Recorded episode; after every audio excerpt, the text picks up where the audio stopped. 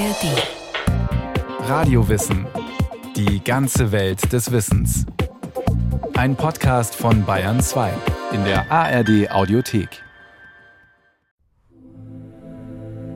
The leading German industrialists, Farben, Krupp, Flick, um, Rheinmetall. Die deutsche Großindustrie, IG Farben, Krupp, Flick, Rheinmetall, schuldet den lebenden Zwangsarbeitern etwas, weil man sie zu Tode hat arbeiten lassen. Wir waren weniger als Sklaven, sagte einer der Zwangsarbeiter. Sklaven sucht man zu erhalten. Wir waren wie Sandpapier, aufgebraucht, weggeworfen, verbrannt mit dem Müll.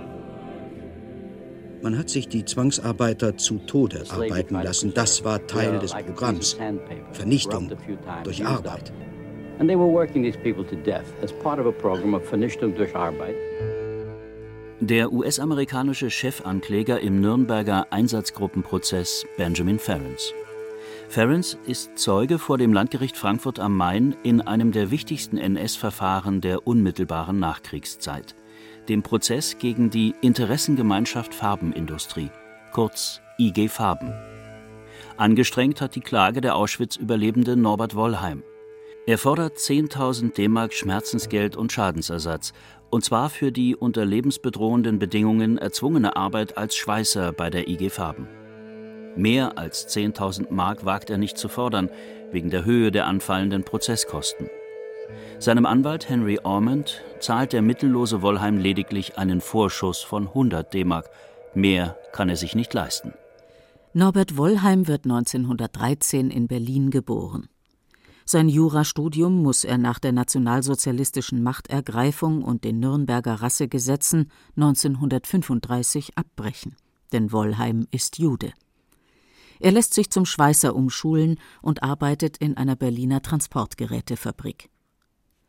Bevor er 1943 verhaftet und deportiert wird, kümmert er sich als Sozialarbeiter um die Auswanderung jüdischer Kinder – in Auschwitz werden seine Frau Rosa und sein dreijähriger Sohn Uriel in der Gaskammer ermordet.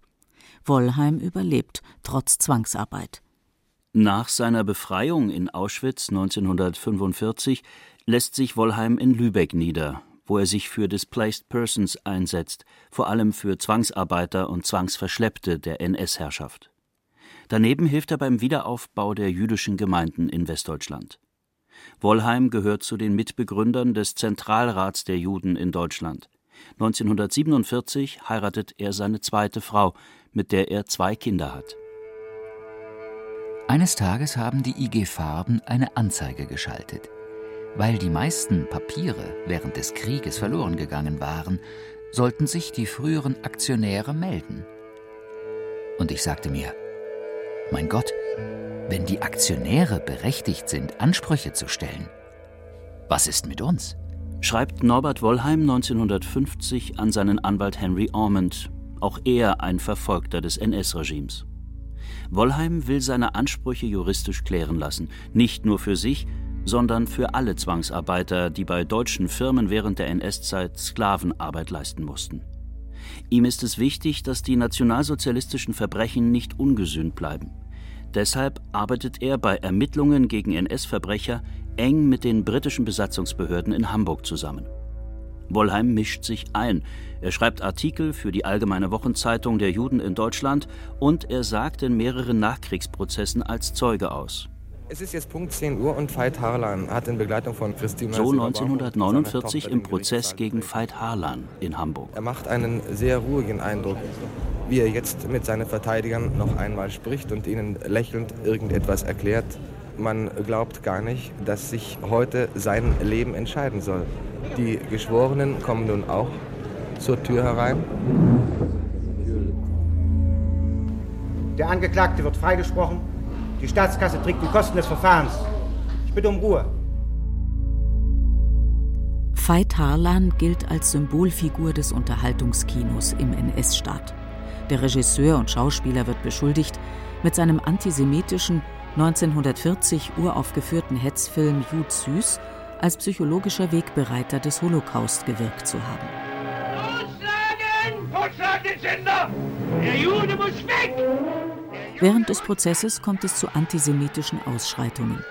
Zeugen, die wie Wollheim gegen Harlan aussagen, werden als Judensau und Kommunistenschwein beleidigt. Diese Erfahrung führt Wollheim allmählich zu dem Entschluss, Deutschland zu verlassen. Er möchte nicht, dass seine Kinder hier aufwachsen. Obwohl der Prozess gegen die IG Farben zu einem Musterverfahren wird, wandert er noch vor der Klageeinreichung im November 1951 in die USA aus. Von dort verfolgt er den Prozess, den sein Anwalt Henry Ormond für ihn als Bevollmächtigter führt.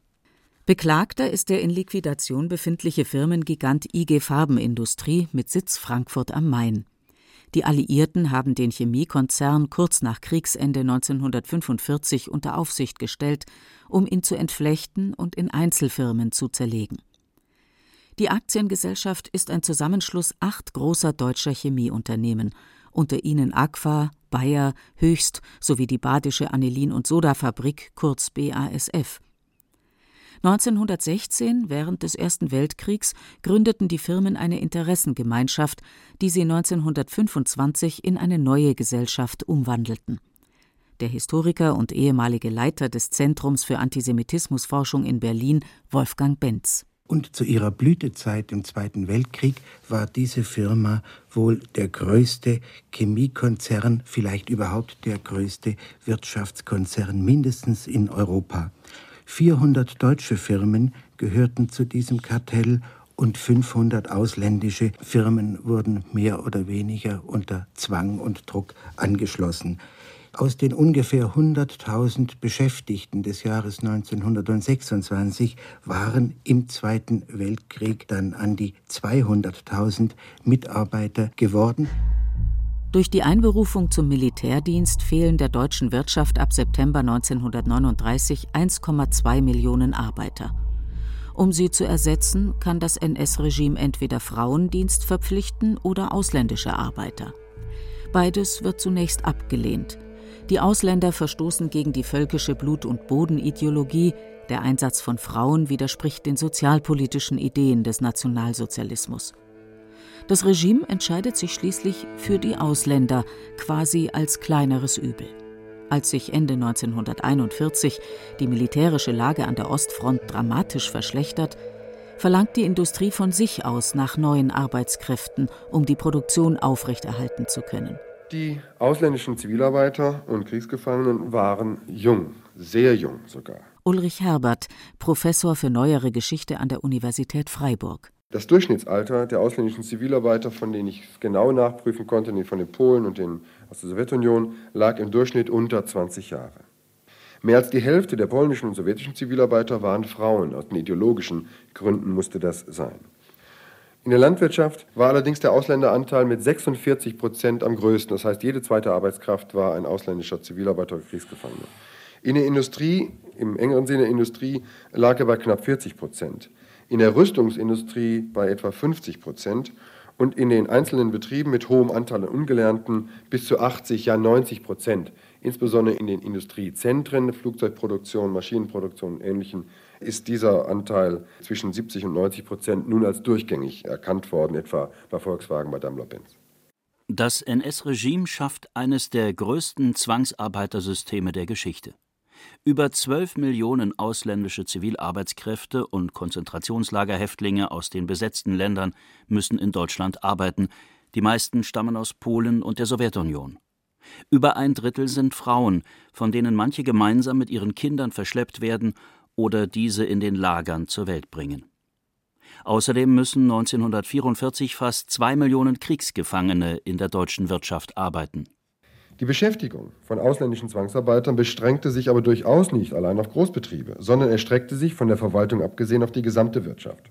Vom Kleinbauernhof über die Schlosserei mit sechs Arbeitern bis hin zur Reichsbahn, den Kommunen, den großen Rüstungsbetrieben, aber auch, was häufig vergessen wird, vielen privaten Haushalten, die eines der mehr als 200.000 überaus begehrten, weil, wie es hieß, billigen und willigen russischen Dienstmädchen im Haushalt einsetzten.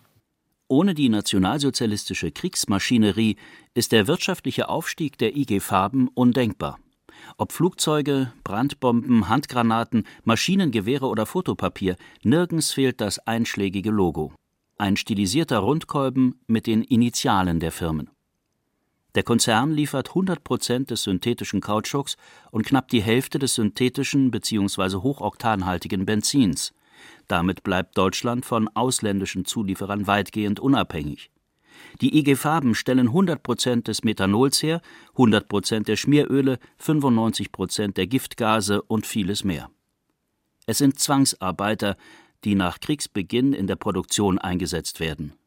Wolfgang Benz der IG Farben oblag es vor allem in der Kriegswirtschaft, die lebenswichtigen Sachen zu produzieren, also Benzin aus Kohlehydrierung, das war das Leuna-Werk, und diesen künstlichen Gummi. Und für diesen künstlichen Gummi, Buna genannt, wurde ab 1941 ein riesiges Werk im Osten erbaut, und zwar in der Nähe von Auschwitz.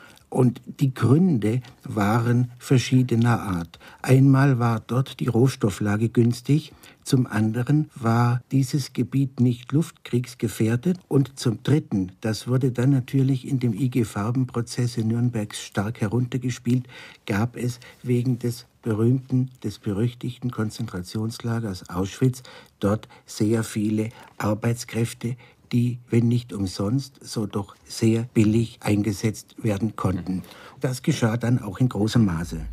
Viele überleben die Torturen nicht. Wer überlebt, ist gesundheitlich und psychisch geschädigt. Wie jene, an denen zum Beispiel Impfstoffe gegen Pocken, Typhus und Diphtherie getestet werden. Dilettantisch durchgeführt und wissenschaftlich bedeutungslos sind die Versuche für die Häftlinge zumeist tödlich. Als die dritte US-Armee Ende März 1945 in Frankfurt am Main einrückt und die Zentralverwaltung der IG Farben zu ihrem Hauptquartier bestimmt, findet sie das Gebäude nahezu unversehrt vor. Keine Fensterscheibe ist zu Bruch gegangen, kein Aktenschrank ein Opfer der Flammen geworden. In ähnlich gutem Zustand sind die Fabrikationsanlagen, 87 Prozent des Maschinenparks, den die IG Farben im Jahr 1943 betrieben hat, können uneingeschränkt benutzt werden. In den Nürnberger Folgeprozessen werden unter anderem auch führende Industrielle des IG Farben-Konzerns angeklagt. Man legt ihnen zur Last Vorbereitung und Führung eines Angriffskrieges, Verbrechen gegen die Menschlichkeit durch Ausplünderung besetzter Gebiete sowie Versklavung und Ermordung der Zivilbevölkerung. Die Tatsache, dass die 24 angeklagten IG Farbenmanager selbst keinen Gefangenen umgebracht oder gefoltert haben, ist für das Gericht bedeutungslos. 1948 werden jedoch zehn der Angeklagten freigesprochen, 13 erhalten Gefängnisstrafen von höchstens acht Jahren, 1951 werden die letzten begnadigt und aus der Haft entlassen. Ende 1945 hat der Alliierte Kontrollrat das IG Farben Vermögen übernommen und dessen Verwaltung den vier Besatzungsmächten übertragen, mit der Maßgabe, Anlagen zur Produktion von Kriegsgütern zu demontieren und bestimmte Werke für Reparationsleistungen zur Verfügung zu stellen. In der sowjetischen Besatzungszone werden die dortigen IG Farbenwerke verstaatlicht.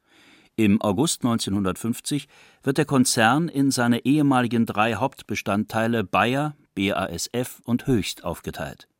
Schon Ende der 1950er Jahre weisen die drei Unternehmen eine höhere Bilanzsumme aus als die ehemalige IG Farben. Norbert Wollheim kam damals auf die Idee, die IG Farben, die es als Firma in Liquidation noch gab, zu verklagen, und zwar in einem ganz normalen zivilen Prozess auf entgangenen Arbeitslohn, auf nichts weiter. Es stand nicht die Misshandlung zur Debatte, sondern lediglich nach dem damaligen Tarifordnung der Arbeitslohn. Bevor der von Wollheim initiierte Prozess beginnen kann, muss die alliierte Aufsichtsbehörde die Feststellungsklage genehmigen. Im Januar 1952 wird der Prozess vor dem Frankfurter Landgericht eröffnet. Am 20. November beginnen die Zeugenvernehmungen. Das Verfahren erregt großes Aufsehen, denn es wird als Musterprozess wahrgenommen, in dem die Verantwortlichkeiten von Firmen und Managern für Verbrechen während der NS-Zeit verhandelt werden. Die Anwälte der IG Farben argumentieren, Wollheim sei weder geschlagen noch verletzt worden. Das Lager Auschwitz-Monowitz sei, so wörtlich, gerne von den Häftlingen aufgesucht worden. Der Wirtschaftskonzern hat die Zwangsarbeiter vor der Gaskammer gerettet. Klägeranwalt Ormond dagegen gibt Wollheims Schilderungen zur schlechten Unterbringung und Verpflegung der Häftlingsarbeiter wieder. Für die Öffentlichkeit wird deutlich, unter welch primitiven Arbeitsschutzbedingungen und mit welch langen Arbeitszeiten die Häftlinge tätig waren und wie sie unter der schlechten Behandlung durch die Mitarbeiter der IG Farben litten.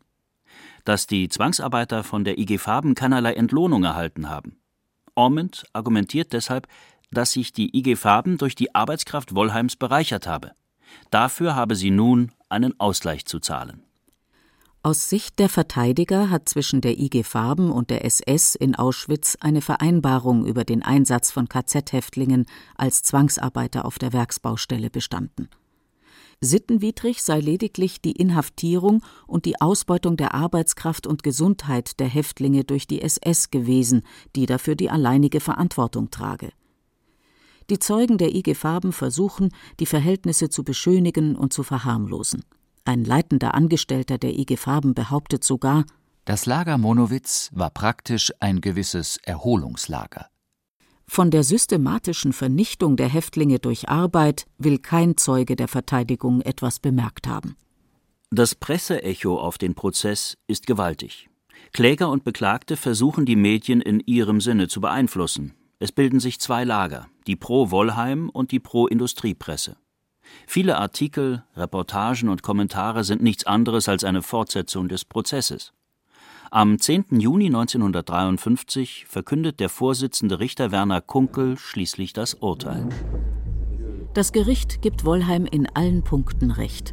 Es wertet den Tatbestand der fahrlässigen Körperverletzung als erfüllt. Die IG Farben habe Körper und Gesundheit des Klägers schuldhaft verletzt und ihrer elementaren Sorgfaltspflicht nicht genügt. Eine Sensation. Denn nun ist die Entschädigungspflicht von Unternehmen grundsätzlich festgestellt. Erstmals konstatiert ein deutsches Gericht die Mitverantwortung einer Firma, die die Arbeitskraft der Häftlinge ausgebeutet hat. Darüber hinaus werden die leitenden Mitarbeiter der IG Farben kritisiert, weil sie versuchten, alles abzustreiten, sich mit Nichtwissen oder Unzuständigkeit zu entschuldigen oder abwegige theoretische Ausführungen zu machen oder sich angesichts des Unglücks und Todes von vielen Tausenden von Menschen, ihrer Mitarbeiter, auf hässliche Ausflüchte wie zum Beispiel Das war nicht mein Ressort zurückzuziehen. Die Nachricht vom Prozesserfolg Wollheims gegen den ehemals größten Chemiekonzern Europas verbreitet sich schnell. Nicht nur in Deutschland, sondern auch in jenen Ländern, in denen ehemalige Zwangsarbeiter leben. In den Tagen nach dem Urteil kommt Wollheim nicht zur Ruhe. Pausenlos erreichen ihn in den USA Telefonanrufe. Zahlreiche Menschen melden sich, um ihm Fragen zu stellen und mehr über den Prozess zu erfahren, darunter vor allem Schicksalsgenossen aus Auschwitz. Die Kosten des Verfahrens ohne Anwaltsgebühren summieren sich da bereits auf rund 5000 D-Mark. Der Verteidiger streckt das Geld aus seinem eigenen Vermögen vor und verzichtet zunächst auf sein Honorar, da sein Mandant über keine finanziellen Mittel verfügt. Die Anwälte der unterlegenen IG Farben legen Berufung ein, denn die Firma muss davon ausgehen, dass weitere Zwangsarbeiter klagen werden. Die Conference of Jewish Claims Against Germany unterstützt von nun an Wollheim finanziell, denn die Kosten des Rechtsstreits drohen nicht nur seine Möglichkeiten, sondern auch die der Kanzlei Ormond zu übersteigen. 1957 kommt es zu einem außergerichtlichen Vergleich. Die Claims Conference erhält 30 Millionen D-Mark zur eigenverantwortlichen Verteilung an Verfolgte und Opfer des Nationalsozialismus. Davon gehen 27 Millionen an überlebende jüdische Zwangsarbeiter.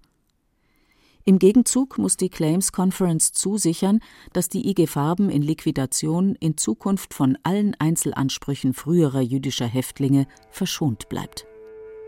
Die nichtjüdischen Zwangsarbeiter gehen im Wollheim-Prozess fast leer aus. Ebenso all jene, die in den Staaten des damaligen Ostblocks leben. Ein großes Unrecht, zumal die IG Farben als Abwicklungsgesellschaft immer noch besteht, über 60 Jahre nach ihrer Auflösung. Der inzwischen verstorbene Journalist und Mitbegründer des Dachverbands der kritischen Aktionärinnen und Aktionäre Henry Matthews die Firma ist ja entstanden, diese Liquidationsgesellschaft, diese Abwicklungsgesellschaft, durch äh, einen alliierten Beschluss, der den alten IG Farben-Konzern nach dem Krieg zerschlagen hat. Der allergrößte Teil des Vermögens der alten IG Farben ist aber nicht in dieser Liquidationsgesellschaft gelandet, sondern in den Nachfolgefirmen. Das sind insbesondere BASF, Bayer und Höchst und noch einige kleinere, Degussa zum Beispiel. Das sind die Firmen, die wirklich das Vermögen der IG Farben geerbt haben, die aber nach bundesdeutschem Recht juristisch nicht Rechtsnachfolger der IG Farben sind. Und da liegt das Problem. Der IG Farben Rechtsnachfolger ist die Abwicklungsgesellschaft, auf die das Restvermögen überging. Sie sollte die Gläubiger und Zwangsarbeiter nach Kriegsende abfinden und hat dies in einem bescheidenen Umfang wie im Wollheim-Prozess auch gemacht. Der Dachverband der kritischen Aktionäre der IG Farben argumentiert, dass die Abwicklungsgesellschaft nur aufrechterhalten werde, um Klagen gegen die Nachfolgekonzerne Bayer, Höchst und BASF abzufangen. Erst wenn die IG Farben in Abwicklung aufgelöst sei, werde der Klageweg gegen die drei Chemieriesen frei, so die Kritiker. Auch deshalb wurden die Aktionärsversammlungen des Unternehmens stets von heftigen Protesten begleitet. 2003 meldete die IG Farben in Liquidation Insolvenz an. Mit den Aktien konnte aber weiterhin spekuliert werden. Bis zum 9. März 2012 wurden die Anteilsscheine gehandelt und notiert. Übrigens in deutscher Reichsmark. Seither ist der Handel an den Börsen eingestellt. Norbert Wollheim lebt ab Beginn der 50er Jahre unter schwierigen Verhältnissen in New York, wo er als Wirtschaftsprüfer arbeitet. Er hilft mit, die Gelder aus dem Vergleich mit der IG Farben an ehemalige Zwangsarbeiter zu verteilen. Er gehört zu einer New Yorker Gruppe ehemaliger Auschwitz-Häftlinge, die Anträge aus den Vereinigten Staaten auf ihre individuelle Berechtigung prüft. 1998, mit 85 Jahren, stirbt Norbert Wollheim in seiner Wahlheimat.